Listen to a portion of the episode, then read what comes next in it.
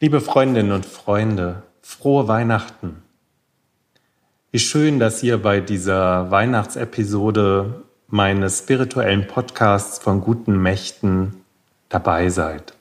Ich bin Alexander Brozapka, evangelischer Pfarrer hier in der Mitte Berlins und Corona-bedingt im Moment in Quarantäne.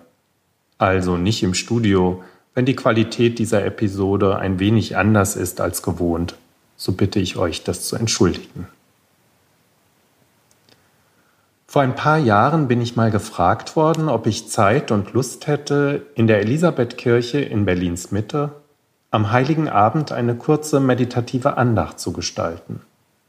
Nichts Großes, maximal eine halbe Stunde und ohne Predigt. Die Kirche kann nicht beheizt werden.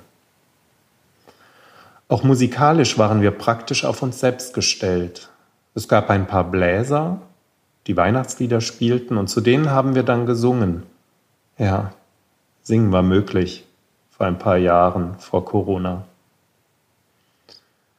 Zu Weihnachten in Elisabeth kommen jedes Jahr ein paar Dutzend Menschen aus der Umgebung der Elisabethkirche, die sich direkt auf der Invalidenstraße im Bezirk Mitte in Berlin befindet.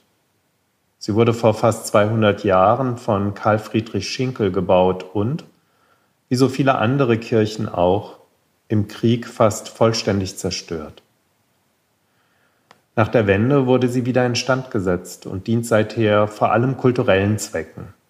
Nur ab und zu, wie etwa am heiligen Abend, finden in der Kirche aus nacktem Ziegelstein Gottesdienste und Andachten statt.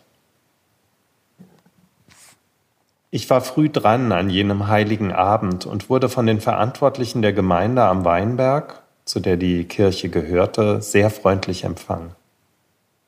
Ich solle nicht zu früh in die Kirche gehen, so war der gute Rat, denn es sei dort empfindlich kalt. Ich soll mich lieber noch ein bisschen im Warmen aufhalten.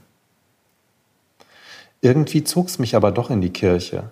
Ich wollte gerne den Raum auf mich wirken lassen und mich einstimmen auf die halbe Stunde mit der Weihnachtsgeschichte, meditativen Impulsen und den Weihnachtsliedern, die wir singen würden. Ich stehe an deiner Krippen hier, stille Nacht, heilige Nacht und o du Fröhliche. Als ich in die Kirche kam, ist sie mir gleich aufgefallen. Sie saß in einer hinteren Ecke der ansonsten noch ganz leeren Kirche. Es war noch fast eine Stunde bis zum Beginn. In einem dicken Mantel eingepackt Mütze und Kapuze ganz tief ins Gesicht gezogen, so dass ich ihr Gesicht kaum erkennen konnte. Um sich herum viele Taschen und Tüten. So saß sie da, still und regungslos in der Kälte der Kirche. Ich war irgendwie irritiert und auch beunruhigt. Ich hatte mich darauf eingestellt, eine meditative Andacht in der Elisabethkirche zu gestalten, und nun wusste ich nicht, was das zu bedeuten hatte. Scheu grüßte ich in Richtung der Frau, von ihr kam aber kaum etwas zurück. So beschloss ich, sie in Ruhe zu lassen und kein Gespräch mit ihr zu beginnen. Irgendetwas in mir gab mir den Impuls, ihr nicht zu nahe zu kommen. Ich habe mich also etwas vorbereitet und mich eingestimmt. Dann bin ich wieder ins Warme gegangen. Als ich kurz vor Beginn wieder in die Kirche kam, da waren das vielleicht 50 Leute, die im großen Raum Platz genommen hatten.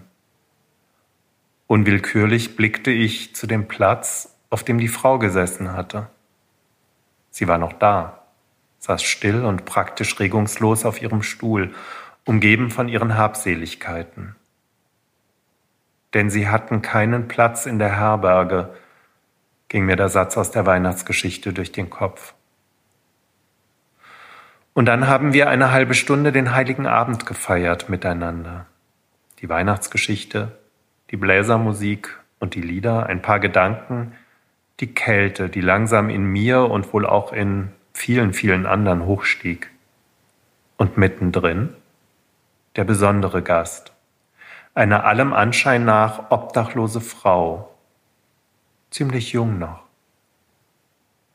Ein wenig befürchtete ich, dass sie irgendwann aufspringen, laut rufen oder was auch immer machen würde. Ich habe das hin und wieder schon erlebt. Aber nichts geschah. Still und wie mir schien, konzentriert saß sie, ohne sich zu bewegen, auf ihrem Platz. Nach der halben Stunde Andacht kam ich vor der Kirche noch mit einigen der Besucherinnen und Besucher ins Gespräch. Ich weiß heute gar nicht mehr, mit wem und was wir so geredet haben. Ich weiß aber, dass ich nach der Frau Ausschau gehalten habe und dass ich registriert habe, dass sie bepackt mit den Tüten und Taschen langsam und leise aus der Kirche ging und auf die Invalidenstraße einbog. Schade. Ich wäre gerne noch mit ihr ins Gespräch gekommen, mit ihr, dem besonderen Gast, hätte erfahren, woher sie kommt und wohin sie geht, wie sie diese nasskalte Nacht verbringt. Nicht lange Zeit später habe auch ich mich auf den Heimweg gemacht.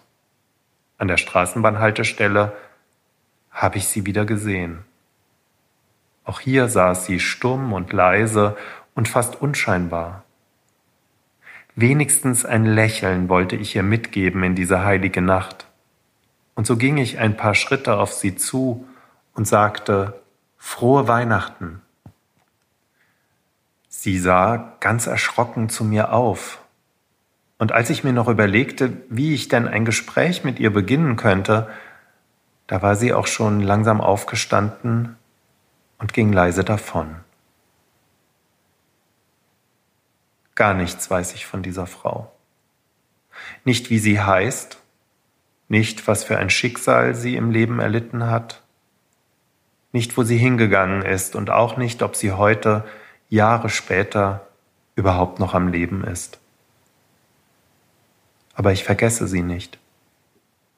Sie gehört seither für mich zu Weihnachten, die Frau vom heiligen Abend in der Elisabethkirche in der Mitte Berlins.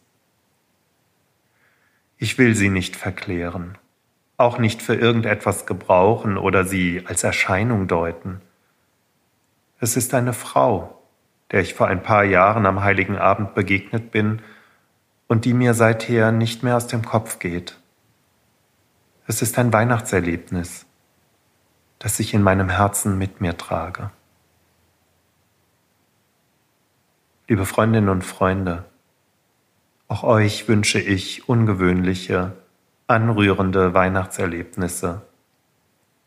Feiert diese Tage, das, was möglich ist, und seid gewiss, Gott kommt in diese Welt. Tschüss, euer Alexander Brozapka.